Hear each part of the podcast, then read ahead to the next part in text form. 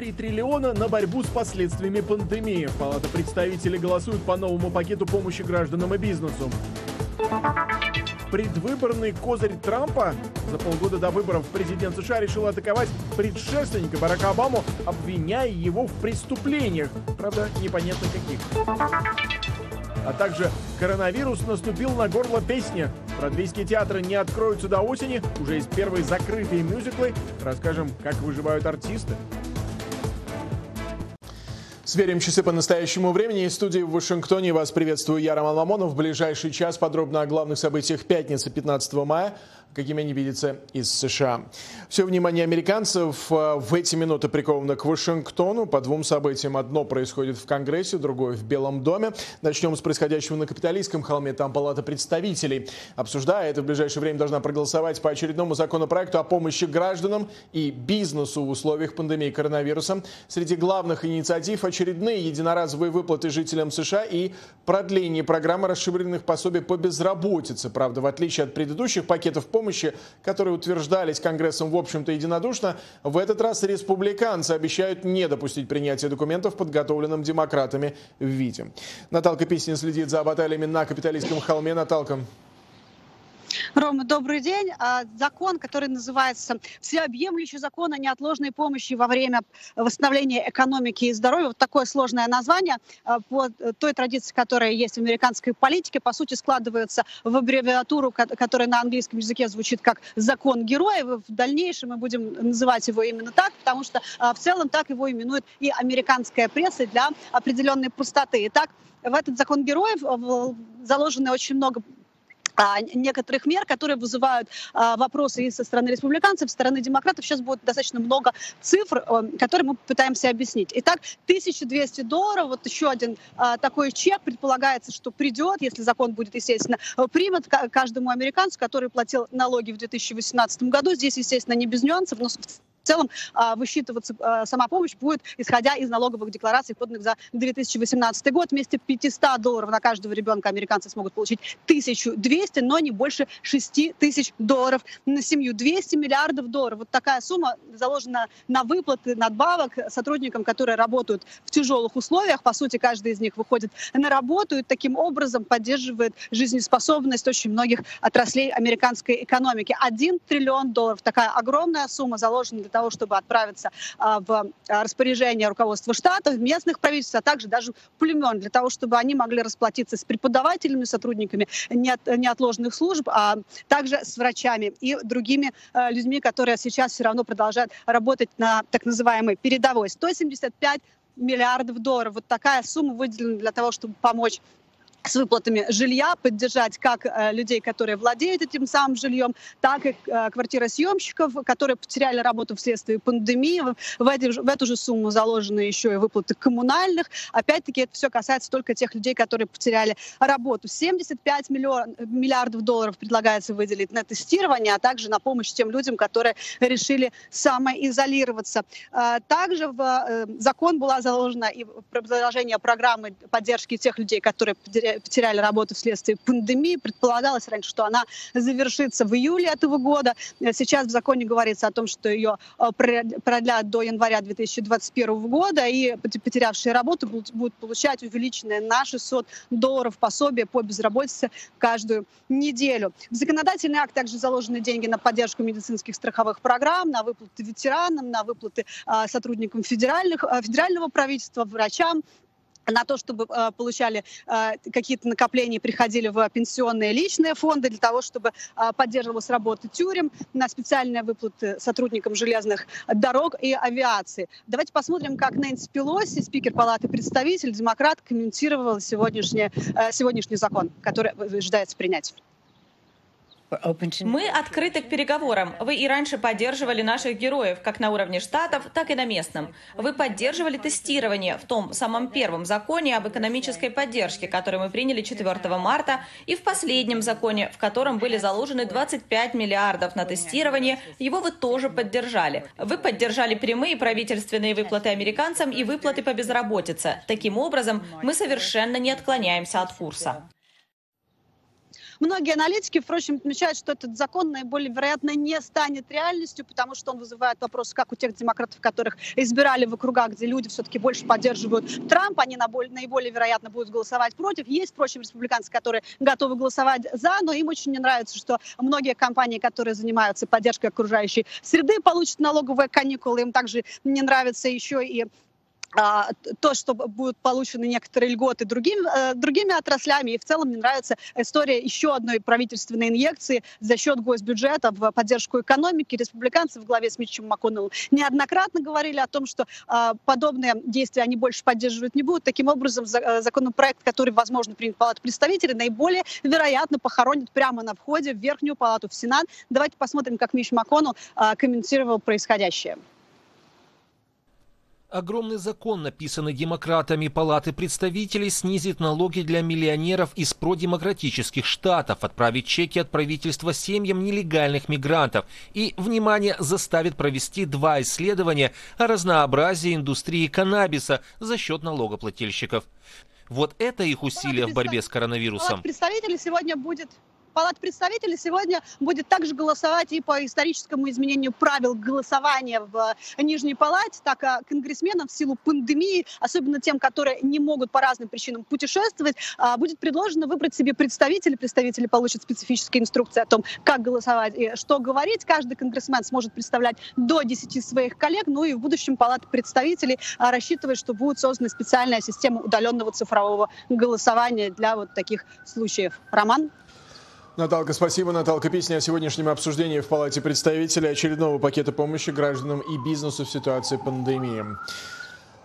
С Вакцины или без, но Америка снова в строю. Такое заявление буквально минуту назад сделал Дональд Трамп. Оно появилось на лентах новостей. Дело в том, что Дональд Трамп сейчас э, выступает в Белом доме и представляет э, то, как Соединенные Штаты будут разрабатывать и э, выпускать вакцину в случае ее появления. Кроме того, в Белый дом намерен представить долгосрочную после коронавирусную стратегию.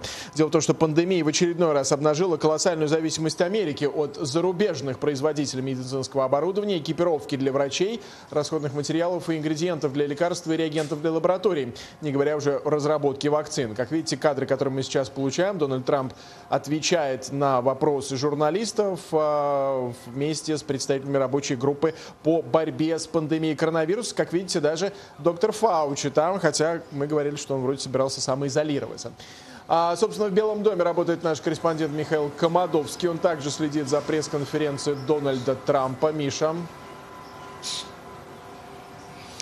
Но, Рома, стоит добавить, что доктор Энтони Фаучи говорил о модифицированной самоизоляции и пообещал, что будет носить маску. И, как видим, обещание он это сдержал, как и все представители администрации Дональда Трампа, за исключением самого президента. Собственно, действительно, сегодня в Белом доме насыщенный день. И вот, как мы можем видеть сейчас, проходит мероприятие, посвященное разработке вакцины от коронавируса. И сегодня Дональд Трамп объявил э, о начале операции «Молниеносная скорость». На английском это название звучит как «Warp Speed» и выбрал бывшего руководителя фармацевтической фармацевтической компании а, по имени Мансеф Слоуи а, в качестве человека, который возглавит, собственно, эту программу. Какие цели этой программы, как мы вот только что смогли услышать? Разработать вакцину в течение 12-18 месяцев, а может быть и до конца этого года. На, на такие сроки рассчитывает Дональд Трамп. А уже в 14.00 по вашингтонскому времени пресс-секретарь Белого дома Келли Маккеннани проведет пресс-брифинг. Там, наверное, сможем узнать еще больше деталей. Рома, интересный факт, что сейчас мероприятие проходит, не знаю, слышишь ли ты или нет,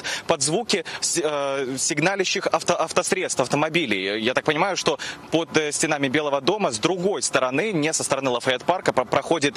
Э, проходит э, такой э, э, протест представителей автоиндустрии, представителей транспортной индустрии. Ранее мы могли видеть в Вашингтоне и водителей, и дальнобойщиков, и водителей больших автобусов. Тем временем, как сообщает CNBC со ссылкой на свои источники в Белом доме, администрация Трампа готовит указ, который обяжет производить ряд лекарств в Соединенных Штатах. Около 72% производителей фармацевтических компонентов, которые используются в США, базируются в других странах странах, в том числе 13% в Китае. Об этом свидетельствует статистика.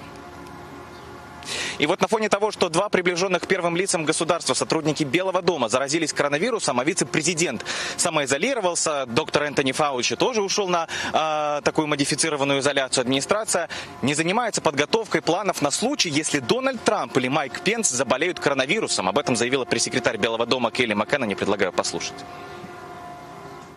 Этим мы даже не занимаемся. Мы заботимся о здоровье президента и вице-президента. На данный момент они здоровы, и так будет и дальше.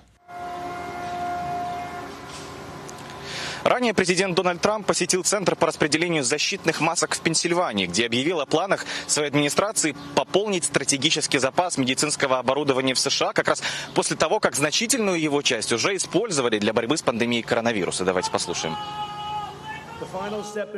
Последний шаг в восстановлении запасов – это возвращение стратегически важных производств в Америку. Это было бы хорошо, верно? Мы делаем это. Моя цель – производить все, что нужно Америке для себя, а затем экспортировать миру, включая лекарства. Это очень важно. Во время визита на предприятие глава государства вновь не надел маску, как и в прошлый раз, во время посещения фабрики по производству защитных средств в Аризоне, как и сегодня. В Белом доме, к слову, здесь журналистам теперь не только измеряют температуру при входе в резиденцию президента, но и проводят экспресс-тесты на коронавирус. Роман? Да, Миша, спасибо. На самом деле голова уже болит от гудящих, от гудков машин, которые сегодня действительно по всему Вашингтону и были на Капитолийском холме и в правительственных кварталах. Сейчас, видимо, добрались до а, Белого дома. Пока, правда, сложно понять по лентам агентств, кто все-таки протестует и за что. Михаил Комадовский из Белого дома. Президент э, Дональд Трамп и его союзники продолжают э, продвигать теорию заговора Обама-Гейт, о том, что якобы бывший президент США Барак Обама был ответственным за организацию расследования о российском вмешательстве в выборы 2016 года в США. Теория заговора активно раскручивается за несколько месяцев до президентских выборов. Александр Яневский с подробностями. Президент Трамп вновь обратил внимание на своего политического оппонента. Обама-гейт. Это длилось долгое время. Это началось еще задолго до того, как я был избран. Дональд Трамп неоднократно обвинял своего предшественника Барака Обаму в противодействии. Например, в саботаже при передаче власти после выборов. Ни одно из обвинений не имело оснований и не было доказано. Обама-гейт – конспирологическая теория, согласно которой Барак Обама стоит за расследованием спецпрокурора Роберта Мюллера о российском вмешательстве вмешательстве в выборы в 2016 -м. Нынешний глава Белого дома активно продвигает ее перед ноябрьскими выборами, где его главным соперником будет Джо Байден, бывший вице-президент США при Обаме. Трамп, его избирательный штаб и сторонники будут использовать любую возможность, чтобы бросить тень на Байдена, даже если это косвенная критика Обамы и его администрации. В этом случае тот факт, что Байден был вице-президентом при Обаме и знал о некоторых из этих расследований, дает им достаточно оснований, чтобы связать с этим Байдена. Теория заговора получила новый толчок в связи с продолжающейся полемикой вокруг бывшего советника Трампа по национальной безопасности Майкла Флина. Министерство юстиции на прошлой неделе попросило снять обвинения против Флина. Его обвиняли в том, что он лгал ФБР о его беседах с российским послом за несколько недель до инаугурации президента Трампа. После утечки частного разговора стало известно, что Обама раскритиковал решение администрации Трампа по Флину, а президент США написал в Твиттере, что Барак Обама должен дать показания в Сенате. Председатель юридического комитета Сената Линдси Грэм заявил, что его комитет приступает к широкомасштабному изучению расследования о российском вмешательстве, отклонив при этом просьбу президента Дональда Трампа пригласить бывшего президента Барака Обаму для дачи показаний в Сенат. Я очень обеспокоен прецедентом, который будет создан при вызове бывшего президента в Сенат. Ни один президент не может быть выше закона. Тем не менее, президент обладает прерогативой исполнительной власти выдвигать претензии в отношении других ветвей власти. По словам Грэма, в начале судебный комитет рассмотрит решение Министерства юстиции об отказе от преследования Флина, а также действия администрации Обамы по упоминанию имени Флина в отчетах разведки во время российского расследования. Также на этой неделе глава разведки США Ричард Греннелл рассекретил засекретил имена высокопоставленных чиновников администрации Обамы, причастных к раскрытию или получению информации о личности Флина, пока тот находился под наблюдением со стороны правоохранительных органов США. В их число входил Джо Байден, что вызвало критику со стороны союзников Трампа. Если вице-президент Байден и ближайшее окружение президента Обамы слушали личный телефонный разговор старшего советника администрации Трампа, это было бы серьезным злоупотреблением властью. По словам критиков, в связи с ростом случаев заболевания коронавирусом в США, сосредоточенность Трампа на Обаме отчасти является попыткой отвлечь внимание от того, как нынешняя администрация решает проблему пандемии. Александр Яневский. Настоящее время. Америка. Очевидным предвыборным ходом, правда, совсем не новым, выглядит и эскалация противостояния с Китаем. Если в первые три года правления хозяин Белого дома воевал с КНР на торговом фронте, то теперь добавился еще и коронавирусный. А, тот факт, что пандемия началась в Китае, делает КНР, конечно, идеальным объектом для атак, и администрация США уже решила начать проверенного оружия. Санкции против гордости КНР, главного производителя оборудования для сотовых сетей компании Huawei, Дарья Диегуд с подробностями. Скрывали и продолжают скрывать информацию о вирусе, не предупредили мировое сообщество о реальных масштабах проблемы, отказываются от сотрудничества. Список претензий к китайским властям и в США, и в странах Европы растет с каждым днем. В Вашингтоне заявления становятся еще более резкими. Президент Трамп угрожает прекратить отношения со вторым по величине торговым партнером – Китаем и рассчитывает получить от этого 500 миллиардов долларов. Судьба торгового соглашения между странами, над которым работали несколько лет, под вопросом. Они не должны были позволить этому случиться. Я заключаю прекрасное торговое соглашение, но теперь я изменил свое мнение. Чернила не успели высохнуть, как началась эпидемия, и все ощущается по-другому.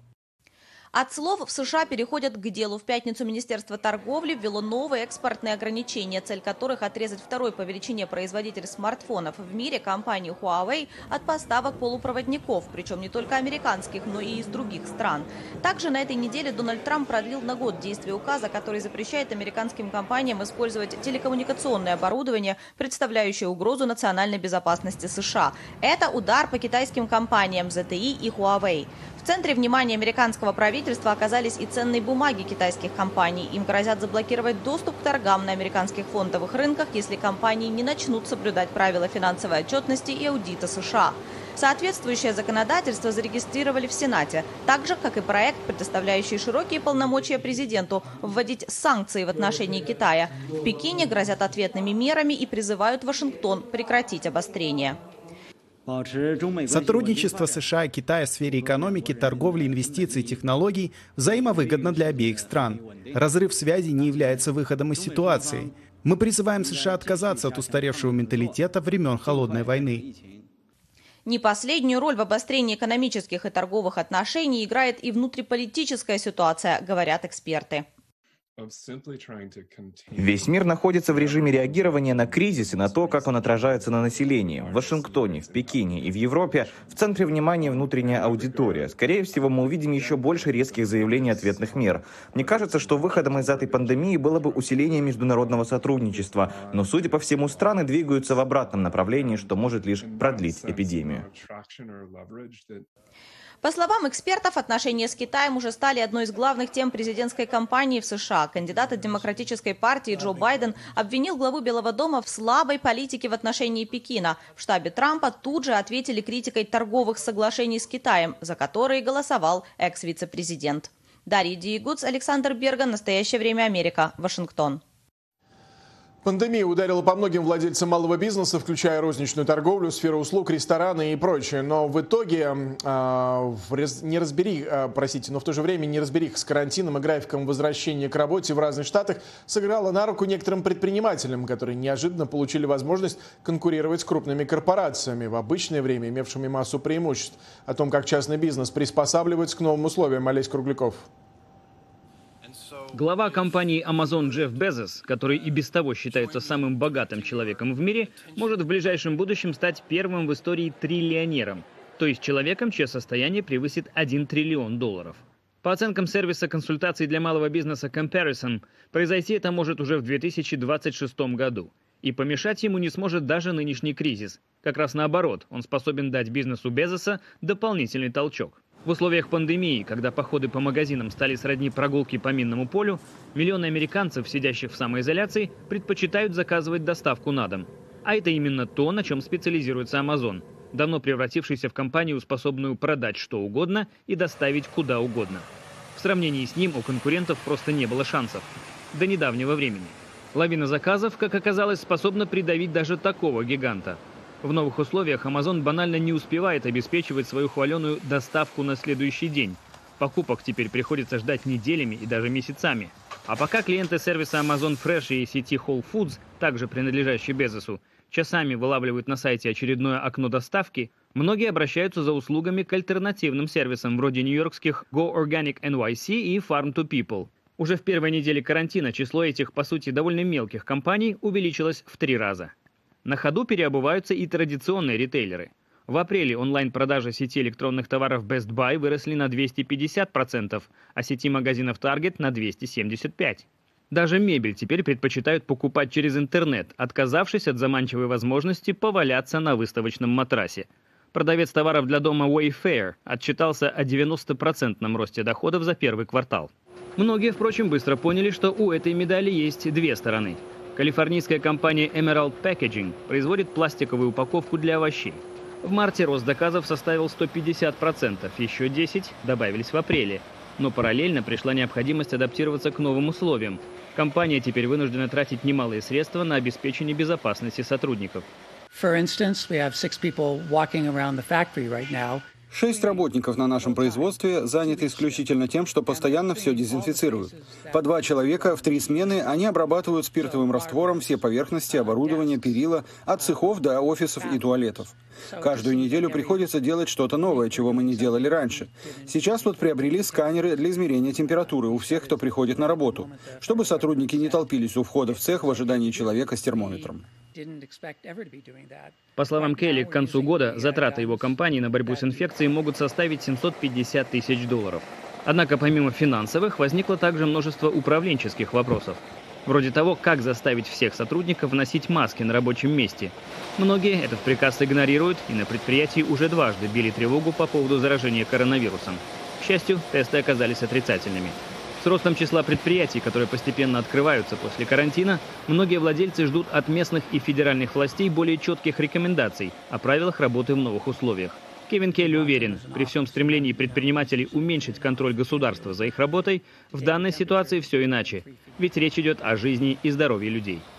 Олесь Кругляков, Юрий Закревский. Настоящее время. Америка. Собственно, американские биржи завершают неделю разнонаправленной динамикой без определенного тренда. К этой минуте единственный индекс, показывающий рост на 0,2%, это NASDAQ, Dow Jones и S&P 500 а, в минусе от 15 до 22%. А на прямой связи из Нью-Йорка наш обозреватель Евгений Маслов. Женя, приветствую. А, чего ждет рынок? А, каких-то сигналов или какой-то статистики? Почему такая неопределенность?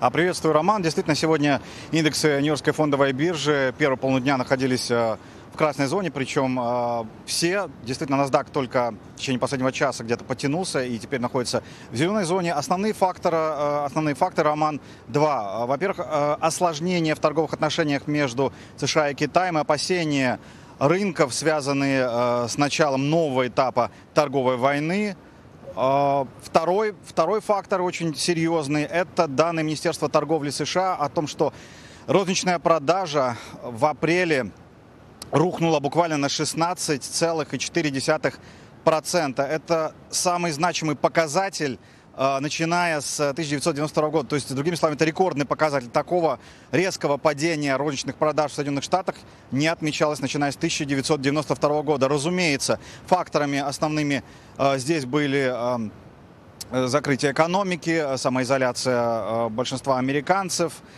закрытие магазинов – карантинные меры и так далее. Но, тем не менее, даже с учетом этих мер, эксперты прогнозировали снижение розничных продаж где-то на 12%. Оно оказалось на 4% выше, что, разумеется, серьезно, серьезно озадачило фондовые рынки. При этом любопытно, что данные о доверии, покупательском доверии, потребительском доверии в США, данные, которые опубликовал Мичиганский университет, на май, э, мы говорили сейчас о данных о розничной продаже на апрель, так вот, по информации Мичиганского университета, э, индекс доверия потребителей э, вырос с учетом того, что Очевидно, многие американцы получили свои чеки от правительства меры э, финансовой поддержки, направленные э, на малый и средний бизнес, тоже, очевидно, как ожидают, могут дать некий эффект в мае. И это увеличило индекс потребительского э, доверия с 71% в апреле до 73%. Пока это не говорит, собственно говоря, ни о чем сильно, но возможно, это отразится и на потребительской способности американцев в мае, если эта тенденция продолжится. Разумеется, еще одним сильным фактором, как я уже сказал, стало осложнение в американо-китайских э, торговых отношениях э, и решение Э, прекратить э, поставки полупроводников э, китайской компании Huawei. Разумеется, Китай ответил ответными мерами, заявив, что ряд американских компаний, среди которых, кстати, и Apple, будут занесены, скажем так, в списке неблагоприятных компаний, очевидно, с которыми сотрудничество будет вести уже на совершенно другом уровне. Рынки ожидают, разумеется, продолжения этого этапа, этого витка торговых, торговой войны между США и Пекином в общем и в целом эта неделя, можно сказать, заканчивается э, не на позитивной не на позитивной ноте для рынков по сравнению с предыдущей неделей, когда индексы, как мы помним, держались в основном в зеленой зоне. Но, в общем, волатильность рынка обычная, на самом деле, пока делать каких-то очень серьезных э, негативных прогнозов мы не будем. Посмотрим, как все будет выглядеть на следующей неделе. Роман? Евгений, спасибо. Евгений Маслов из Нью-Йорка. Ну а сейчас подключим к нашему разговору, как всегда, по пятницам, эксперта Международного центра по налогам и инвестициям Ариэля Коина. Он с нами на прямой связи. Ариэль, приветствую. Начнем с последней темы, затронутой э, Евгением Масловым, э, ситуация с противостоянием с Китаем. Э, разнонаправленные сигналы. С одной стороны, сегодня мы, там, например, Huawei продлили вообще доступ к американским технологиям, с другой стороны, отрубили доступ к а, чипам, а, к полупроводникам. То есть а, даже здесь есть разночтение. Но самое главное, как далеко, на твой взгляд, готов пойти Вашингтон во всем этом? Это все-таки предвыборная риторика или следующий этап в куда более важном геополитическом противостоянии? Ну, ты абсолютно прав, Роман. Тут два элемента. Первый элемент краткосрочный до ноября – это предвыборная риторика. Трамп явно накручивает обороты для того, чтобы э, антикитайская националистическая часть электората э, была в напряжении и отмобилизована за него. Более того, радикальная риторика начинает затмевать, забивать эм, те проблемы, которые э, явно э, высветились э, на направлении борьбы с ковидом. То, что в Америке так много случаев, так много смертей, извини, говорит о том, что для многих, особенно для колеблющихся, для независимых, для независимых избирателей, например, для меня, это является ключевым моментом. Поэтому геополитическая э, составляющая, которая характерна не только для Трампа, не только для э, республиканцев, но и для демократов, она останется, безусловно. Меня пугает э, угроза прервать кон- контакты на высшем уровне. Почему? Потому что без того, что мы будем разговаривать, разговаривать будут санкции. А ты правда думаешь, а что мы перестанем разговаривать? Потому что а, я не, не, не случайно привношу именно контекст выборов, потому что риторика для телевидения это одно, это внутренняя аудитория. А вопрос того, когда лидеры поднимают трубку и разговаривают или встречаются делегации, понятно, что все вот это остается за кадром. Или я не прав? Ты прав, конечно, э, это, это за кадром, но это можно подавать совершенно другим образом. Это можно сказать, что мы продолжаем разговоры с Китаем по торговле, по ограничению технологий. Э, мы выражаем озабоченность отсутствием прогресса в расследовании э, истоков э, и картины, сложившейся в Китае в декабре-ноябре с коронавирусом. То есть, а, с одной стороны, ты сигнализируешь, что это вопрос о коронавирусе и Китай никуда не уходит, но при этом ты конструктивно продолжаешь с ними работать. И еще один очень важный момент.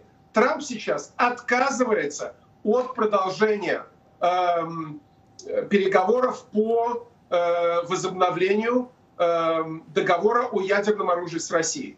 Он это делает, э, говоря о том, что Китай должен стать э, одной из сторон э, такого договора. Если договора с Россией по-моему, это должно быть в феврале 2021 года, должны возобновить или отказаться от него. Если этого не будет, мы вообще потеряем всю систему контроля над ядерными вооружениями. И при всей моей критике России, при всей критике России, которая существует в Вашингтоне, у истеблишмента, скажем так, э, по внешней политике, мы все понимаем, что э, контроль над ядерными вооружениями создавался десятилетиями, и развалить его, как это пытается сейчас сделать Трамп, будет э, ошибкой или преступлением. Мы еще много будем об этом говорить. Не могу не задать тему по поводу, и опять же, она очевидно предвыборная, Обама Гейт. Трампа напрямую связывают, в чем, спрашивают, в чем вы обвиняете президента. Он говорит, вы, вы сами все знаете. А это опять предвыборный ход, просто разыгрывание популярных с его аудиторией, вот это, ну я не буду говорить ненависти, но скорее неприятие Барака Обамы? Тут не только под удар Обама э, подводится. Э, Трамп, я думаю, искренне верит, что Обама э, дал указание или разрешение на все те правоохранительные меры, которые привели к расследованиям, к слушаниям, к отчету Мюллера и так далее. И он, конечно же, не Обаме ни Байдену, ни другим э, высшим руководителям администрации Обамы этого простить не может. Он, я думаю, искренне в это верит, но для того, чтобы показать в предвыборной кампании, какой плохой Джо Байден, он сейчас будет создавать и раздувать вот эту историю с э, так называемой э, unmasking, то есть э, снятие масок. Э, это было для того, чтобы э, руководители знали, с кем разговаривал генерал Майкл Флейн, который был тогда советником по национальной безопасности, и за которым, кстати говоря, хвост не только того, в чем его обвинило ФБР, а э, за ним хвост очень странных контактов с турками. И публикация о том, что он был готов э, разрабатывать операцию по похищению, похищению э, турецкого э, клерика клириков. Э, это может не нравиться тебе, но, судя по всему, а Белый дом это совершенно не смущает, учитывая заявление Пенса, что его готовы вернуть в Белый дом. Ариэль, спасибо, мы не должны идти дальше. Ариэль Коэн, э, эксперт Международного центра по налогам и инвестициям, мы обсуждали главные политические темы этой недели. Пандемия коронавируса стала испытанием и для независимых СМИ в России. Падение доходов от рекламы сопровождается ростом трафика на интернет-сайтах. Отчасти это спровоцировала и сама власть. Многие россияне просто не верят тому, что говорят государственные и провластные СМИ. И это лишь привлекает интерес к независимой журналистике. Но выигрывают, выигрывают от нее лишь те СМИ, которые смогут пережить и финансовый кризис, вызванный пандемией и давлением властей. Алексей Горбачев продолжит тему. Независимые СМИ, количество которых в России и так можно пересчитать по пальцам, оказались важнейшим источником объективной информации о пандемии для россиян. Российские эксперты и журналисты, участвовавшие в дискуссии Института Кеннона, обратили внимание, что ситуацию спровоцировали сами власти. Ведь телепропагандисты сначала убеждали людей, что вирус не опасен, а затем в стране резко ввели жесткий карантин и штрафы. В итоге в руках пропаганды остался лишь один козырь, что на Западе дела якобы еще хуже. Прокремлевские телеканалы проявляют куда больше интерес к тому, что происходит в США. Редкий выпуск новостей обходится без упоминания о стоимости вызова скорой в Штатах или же колкости в адрес местной системы здравоохранения. Запрос общества на непредвзятое освещение борьбы с COVID выражается в росте интернет-трафика независимых СМИ, говорят издатели. Ситуация сложилась парадоксальная. На телеканале «Дождь», например, сообщают о росте числа подписчиков и трафика, однако рекламные доходы, напротив, падают. Те не очень значительные доходы, э, которые мы получали от рекламы, они еще больше сократились, поскольку э, российский бизнес находится в довольно плачевном состоянии.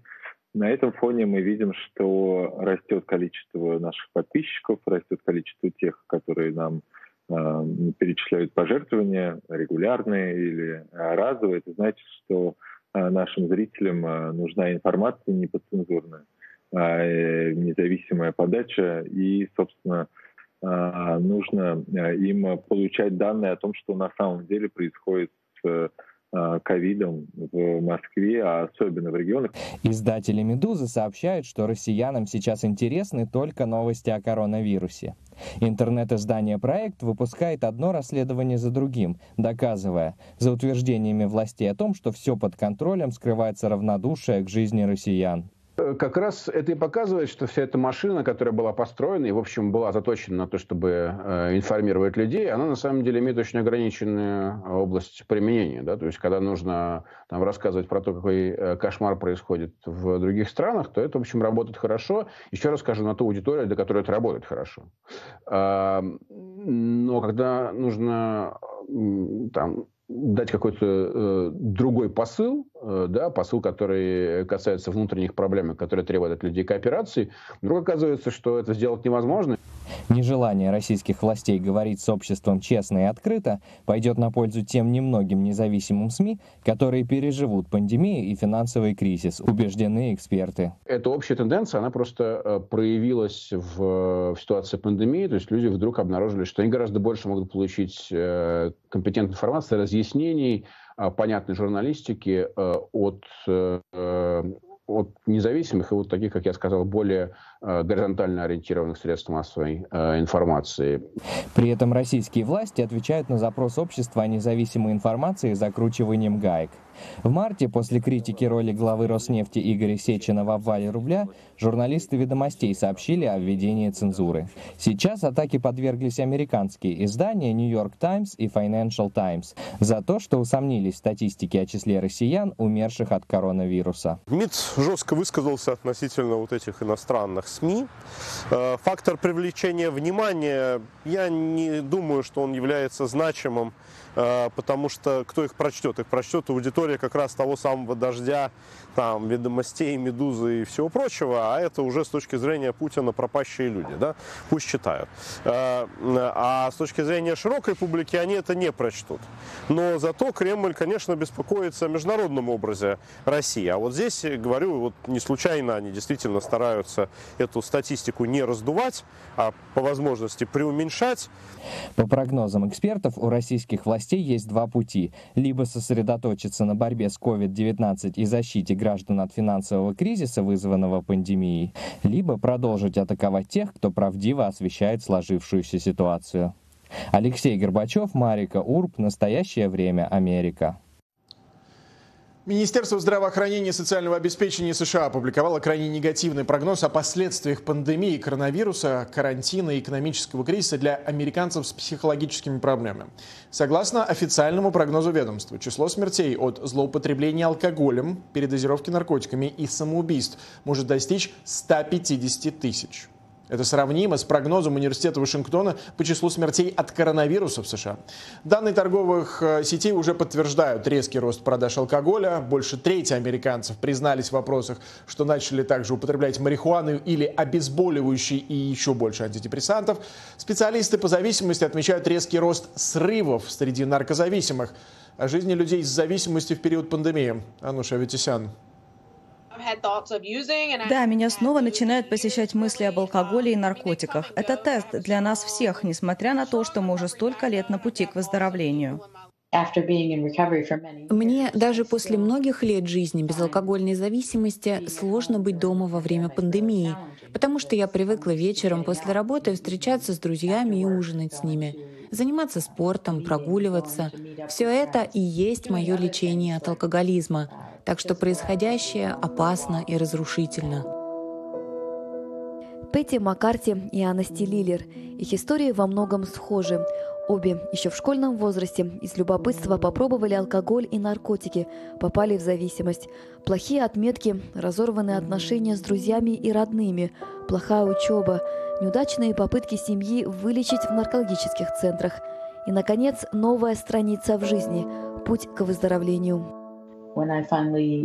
Я смогла поменять свой образ жизни, научилась жить лучше. Чего только я не испробовала, чтобы избавиться от героиновой зависимости. Спустя пять лет после того, как моя дочь родилась с героиновой абстиненцией, я, наконец, нашла реабилитационный центр Макшин.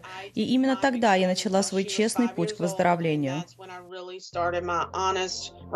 Сегодня Анасти руководит этим реабилитационным центром для наркозависимых. Здесь у каждого сотрудника своя история лечения. Пэти лоббирует, чтобы подобных центров были средства на существование и чтобы голоса этой части населения были услышаны властями. Обе называют зависимость излечимой болезнью и бьют тревогу. Изоляция лишила людей с алкогольной и наркотической зависимостью главного, чуть ли не единственного способа лечения. Противоположность зависимости – это общение. Сейчас этого нет. Мы не можем быть рядом друг с другом, общаться, держаться за руки, вместе молиться. Реабилитационные центры, в том числе и Макшин в Ричмонде, все еще открыты и принимают новых пациентов. Здесь получают лечение более 100 человек. Но и в этом жизненно важном учреждении действуют новые правила социального дистанцирования. Во-первых, мы постоянно дезинфицируем здание. И, конечно, все сотрудники носят маски и перчатки. Мы продолжаем проводить встречи для тех, кто находится здесь на лечении. Максимум 10 участников в одном помещении. А волонтеры и наставники общаются с ними по Zoom. Стресс, перемены, изоляция и ограниченные ресурсы помощи. На этой почве люди с историей зависимости начинают вспоминать о единственном способе, который якобы решит проблему. Самое сложное – бороться с тягой. Люди с зависимостью уязвимы. В предсказуемости дня – безопасность. Поэтому я советую даже в изоляции создать рутину, пусть новую, но все же знать, что будет завтра. В обществе людей с зависимостью говорят, что факторами, приводящими к зависимости, могут быть люди, события и места. Например, надо стараться избегать проезжать мимо магазинов, в которых продают алкоголь, как раньше избегали баров. Тест на пути к выздоровлению. Таканости описывает изоляцию для всех тех, кто остался дома один на один с зависимостью. Больше всего мне помогают занятия спортом. Я начинаю день с чашки кофе. Затем я медитирую, потом медитирую за рабочим столом, записывая в дневник свои исповеди. Когда одолевает тревога, я выгуливаю собаку. Я счастлива, что в результате 30 лет без алкоголя сегодня я мама двух детей, и у меня чудесный восьмилетний внук. Я не променяю их ни на что в целом мире. Они — это дар, который я получила в результате своего лечения. Ануша Витисян, Светлана Прудовская. Настоящее время Америка. Вашингтон. Из-за пандемии коронавируса в крупнейших мегаполисах мира опустило метро. Одни работают из дома, другие предпочитают личное авто, велосипеды и даже электросамокаты. И объектам транспорта может грозить кризис, поскольку выручка от оплаты за проезд – главный источник дохода. Власти крупнейших городов США, где есть метро, уже запросили миллиарды долларов у федеральных властей на обеспечение функционирования подземки. Одновременно метрополитены сообщили о сокращении графика работы и даже частичном закрытии станций. Вадим Оленчев о том, как сейчас работает Вашингтонская подземка. Для жителей американской столицы и пригородов с приходом эпидемии ситуация резко изменилась. Транспортное управление Вашингтона, сокращенно WMATA, было вынуждено сократить число поездов на линиях метрополитена. Но при этом и пассажиропоток, особенно поначалу, упал почти до нуля. Да, сейчас все совсем по-другому. Для защиты нужно носить маску. И, конечно, интересно, какими будут экономические последствия. Потому что когда два года назад метро стали закрывать раньше по вечерам и на выходных, они потеряли много пассажиров. Теперь же все везде закрыто. Возможность заразиться, находясь в закрытом пространстве вагона, отпугнула многих горожан и заставила их пересесть с общественного транспорта на личные автомобили. Но далеко не у каждого есть такая возможность, особенно среди людей с невысоким доходом. Знаете, когда все это началось, было страшновато, но теперь у меня уже ощущение. Окей, как есть, так есть. У меня, кстати, была инфекция, и врач допускал, что это коронавирус. Поэтому я две недели сидел дома в карантине. Ну, а потом опять стал ездить. У меня нет машины, так что на работу приходится ездить на метро. А иначе это 40 долларов на Убере туда и еще 40 обратно. Так что сами понимаете. Сейчас объем перевозок на Вашингтонском метро составляет около 10% по сравнению с цифрами прошлого года. Даже если он будет расти, по этой причине транспортное управление недополучит примерно 60% дохода или 420 миллионов долларов. Это означает, что служащих метрополитена придется отправлять в неоплачиваемый отпуск. У меня есть друзья, которые были служителями метро, но потеряли работу. Все это никуда не годится. Что им теперь делать? На что их семьи будут жить? Что им делать? Еще в марте транспортное управление закрыло два десятка или более четверти станций метро в округе Колумбия и соседних с ним штатах Мэриленд и Вирджиния. Правда, как сообщила столичная Вашингтон-Пост, решение было продиктовано тем, что для проведения тщательных мер дезинфекции на всех станциях столицы и ее окрестностей у управления транспорта не хватает ни людей, ни химических средств. Несмотря на то, что людей в поездах метро стало гораздо меньше, власти требуют, чтобы пассажиры по-прежнему соблюдали меры безопасности, надевали маски и следили за тем, чтобы соблюдать дистанцию. Кроме того, пассажиры не допускаются в первые и последние вагоны поезда, в которых находятся машинисты. Несмотря на это, на линиях метрополитена с коронавирусом заразились уже несколько десятков работников. К счастью, смертельных случаев среди них нет. Вадим Оленичев, Михаил Майсурадзе. Настоящее время Америка, штат Мэриленд. В кризисе сейчас оказались и зоопарки по всему миру. В канадском Калгари, например, местный зоопарк решил вернуть двух панд в Китай из-за дефицита свежего бамбука. Раньше его привозили самолетами, но авиасообщение остановлено. Многие зоопарки сейчас выживают исключительно за счет пожертвований спонсоров или пытаются найти новые источники дохода. Какое оригинальное решение нашли в зоопарке Денвера, расскажет Виктор Олейник. Привыкшая к длинным очередям кассы зоопарка Финикса сегодня закрыты. Как и многие учреждения по всей стране, зоопарк ушел на карантин. Зоопарк закрылся 18 марта, в самый разгар сезона для нас. По предварительным оценкам, мы потеряли около 4,5 миллионов долларов с момента закрытия. За этими стенами находится около трех тысяч животных, которые по-прежнему нуждаются в заботе и еде. Инициативу по сбору средств на это в свои лапы взял ленивец по имени Фернандо. Один из способов заработка у ленивца – это съемка в социальной сети Cameo, где пользователи за небольшую плату могут заказать персонализированные видеосообщения для своих родственников и друзей. Фернандо может поздравить вашего друга, коллегу или родственника с днем рождения, свадьбой или чем угодно. Он снялся уже в 220 видеороликах и собрал более 7 тысяч долларов, что весьма впечатляюще для ленивца. Из-за растущего спроса цена на видео с Фернандо уже выросла с 25 до 50 долларов. Сейчас сотрудники зоопарка находятся в активном поиске спутницы для ленивца. Как бы намекая, что содержание будущей семьи обойдется Фернандо еще дороже. При этом специалисты отмечают, что ухаживать за этими животными сплошное удовольствие. Если он проснулся, то мы предлагаем ему покушать, а если спит, то не беспокоим. Даже в туалет ленивцы ходят всего раз в неделю. И он это сделал вчера, поэтому мне было чем заняться. Деньги буквально липнут к Фернандо в виде заказов и пожертвований. При этом все требования к работе – спать, висеть на деревянной жердочке и жевать любимые лакомства – красные и желтые розы. Uh, Это прекрасные животные. Они никуда не спешат и всегда расслаблены. Поэтому неудивительно, что в такое напряженное и волнительное время, как сейчас, Фернандо стал особенно популярным. Мы полюбили его с самого первого дня за чудесный характер.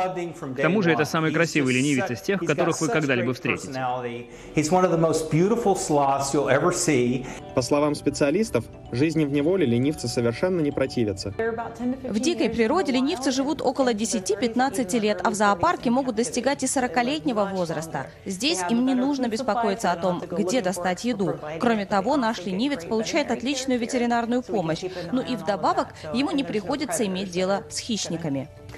Скорость и предприимчивость – это не то, что приходит на ум, когда думаешь о ленивцах. Тем не менее, в их спокойствии есть что-то особенное и очаровательное. И Фернандо делится этим спокойствием со всеми желающими. В Нью-Йорке до пандемии коронавируса работали 27 тысяч баров и ресторанов. Среди них и роскошные заведения, популярные у туристов, и маленькие, где любили посидеть местные жители. Один из таких районных баров в Нижнем Манхэттене придумал, как поддержать бодрость духа своих постоянных клиентов во время карантина. И сделал это, естественно, онлайн. Владимир Ленский побывал на вечеринке в сети. Весна карантина в Нью-Йорке выдалась прохладная. В пасмурные дни город выглядит совсем пустым. Там, где под вечер собирались веселые компании, теперь совсем тихо. Boys Don't Cry – типичный дайв-бар для Нижнего Иссайда. Нетипично в нем была обстановка дружеской вечеринки, где все друг друга знают. Мы хотели создать в нашем районе место веселое, безопасное и доступное по цене. Мы хотели вернуть эту энергию нью-йоркской олдскул лавки мамы с папой. Мало таких заведений, где владельцы на месте каждый день готовят вам коктейли, шотики с вами опрокидывают, болтают с вами о том, как день прошел. Маленький бар посреди квартала. После рабочего дня друзья и соседи собирались здесь скоротать вечерок в хорошей компании за хорошим коктейлем. Владельцы Boys Don't Cry говорят, что несмотря на режим социального дистанцирования, коктейли не отменяются, коктейли переносятся в виртуальное пространство. Hey Max, happy birthday! Margarita, cheers. Cheers, cheers. Чокнуться бокалами теперь собираются не за барной стойкой, а за монитором компьютера. Happy Hour в Zoom — это способ увидеться, поболтать, пошуметь, убедиться, что у друзей и близких все в порядке. А это чья собака? Только потому, что мы больше не можем собираться вместе в одном пространстве, еще не значит, что мы перестали быть частью той семьи, того сообщества, которое возникло вокруг нас. К виртуальному коктейлю можно приготовиться на вполне реальной кухне. Максимилиан открыл школу барменов на своей страничке в Фейсбуке. Напитки из простых ингредиентов. Все, что нужно для освежающего коктейля Lowrider, я, к удивлению, смог наскрести по сусекам. Текила, апельсиновый ликер и лимонный сок. Вот получился у нас такой Lowrider. За вкус не ручаюсь, но цвет приятный идеальный напиток для коктейля с друзьями в режиме онлайн. Ваше здоровье. Виртуальный хэппи аур – это еще не предел. Для гурманов среди своих постоянных посетителей Максимилиан устроил дегустацию мискаля, тоже онлайн и по всем правилам социального дистанцирования. Кандидат наук, ботаник из университета Мехико, прочитал небольшую лекцию об агаве, как она растет, как собирают урожай, как готовят мискаль. Все участники дегустации купили в нашем баре бутылку мискаля с доставкой на дом. После лекции мы попросили всех открыть бутылку мискаля, сделать несколько глотков и описать оттенки вкуса. Цитрус там, дымок и все в таком роде. Boys Don't Cry – бар не модный, не элитный и не престижный. Среди завсегдатаев официанты, баристы и бармены. Многие теперь сидят без работы. Максимилиан говорит, что только вместе можно разогнать тоску и не впасть в депрессию. Очень важно продолжать эти связи, общение друг с другом, хоть в виртуальном пространстве. Простые вещи, в общем, спросить у человека, как день прошел, просто сказать «привет». Люди сидят безвылазно по своим квартирам, так и с ума недолго сойти. Человеческий контакт даже в виртуальной среде очень важен, чтобы справиться с этим кризисом. Расскажите, что вы пьете? Я пиво пью. Маргарита на мискале. О да, ты крутая. А у меня джин и тоник. Хипстер-миллениал, посылая позитив в темные дни, надеется получить ответ по ту сторону карантина. Хорошей вам недели, оставайтесь дома и будьте здоровы. Надежды поклонников бродвейских мюзиклов на скорое возвращение любимых артистов на сцену оказались разбиты. Бродвейская лига, Альянс театров, а, сообщила, что театры останутся закрытыми как минимум до 6 сентября. А накануне появился и первый мюзикл «Жертва коронавируса». Компания Дисней объявила о закрытии мюзикла «Холодное сердце», так что фанатам остается разве что смотреть видеоверсии постановок.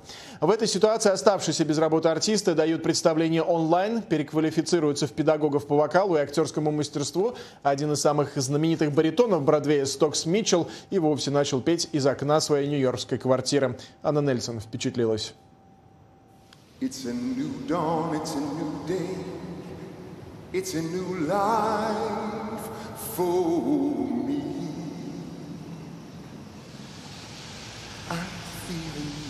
Если вам интересно, то я уже вполне бодр. Конечно, мне очень повезло переболеть дома. Сначала у меня были жуткие головные боли, температура поднималась до 40,5 градусов. Но доктор по телефону спросил, проблемы с дыханием есть? Нет. Ты синий? Нет. Тогда держись подальше от больницы. Что я и сделал.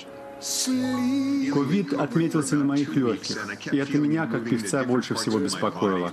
И так, когда я выздоравливал, я просто начал делать вокальные упражнения, во время которых я подходил к окну каждый вечер ровно в семь, как это теперь, кажется, делают все на Манхэттене.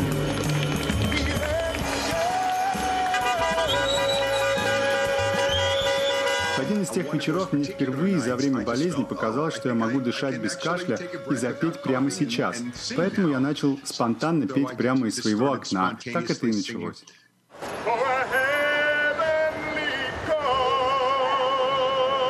Как актер я испытывал смешанные чувства. Окно моей квартиры каждый день стало служить мне сценой, которой мы все пока лишились. Знаете, я был удивлен. В моем районе такая хорошая акустика, если петь из окна. От здания в Нью-Йорке, оказывается, правильным образом отражается звук.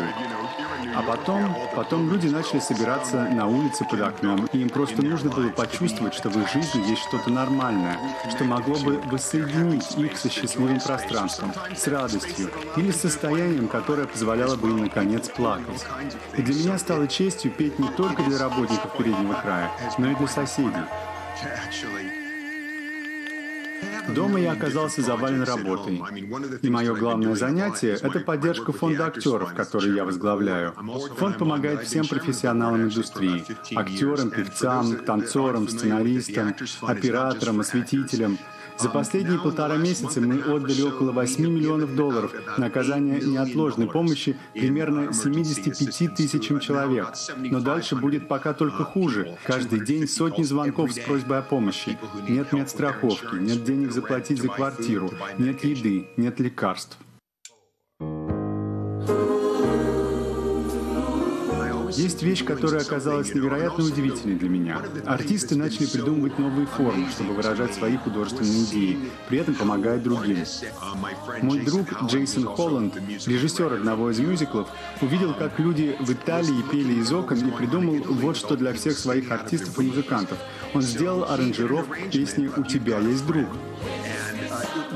И все по отдельности, где бы они ни были, записали свои партии, отправили их ему обратно, а потом он смонтировал все эти 72 трека на своем компьютере.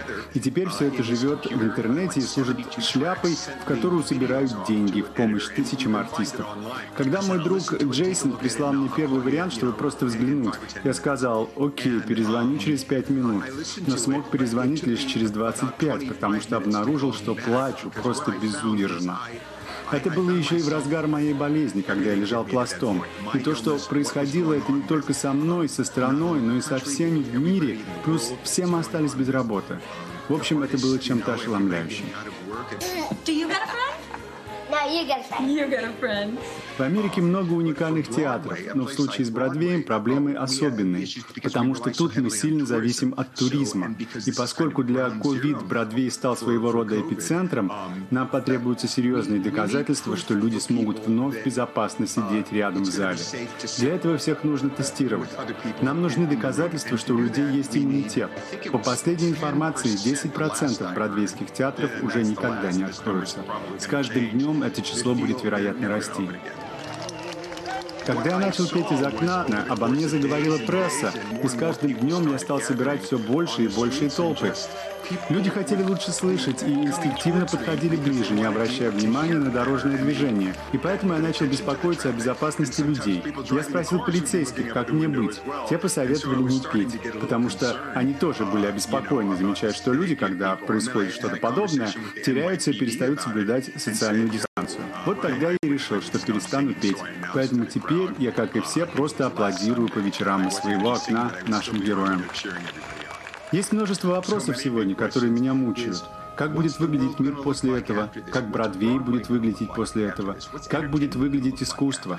Как-то, конечно, будет, но как? Это то, что пока мы не знаем совсем. Сразу после нас в эфире итоговая вечерняя программа. Спасибо, что провели этот час с нами. Хороших выходных. Увидимся в понедельник.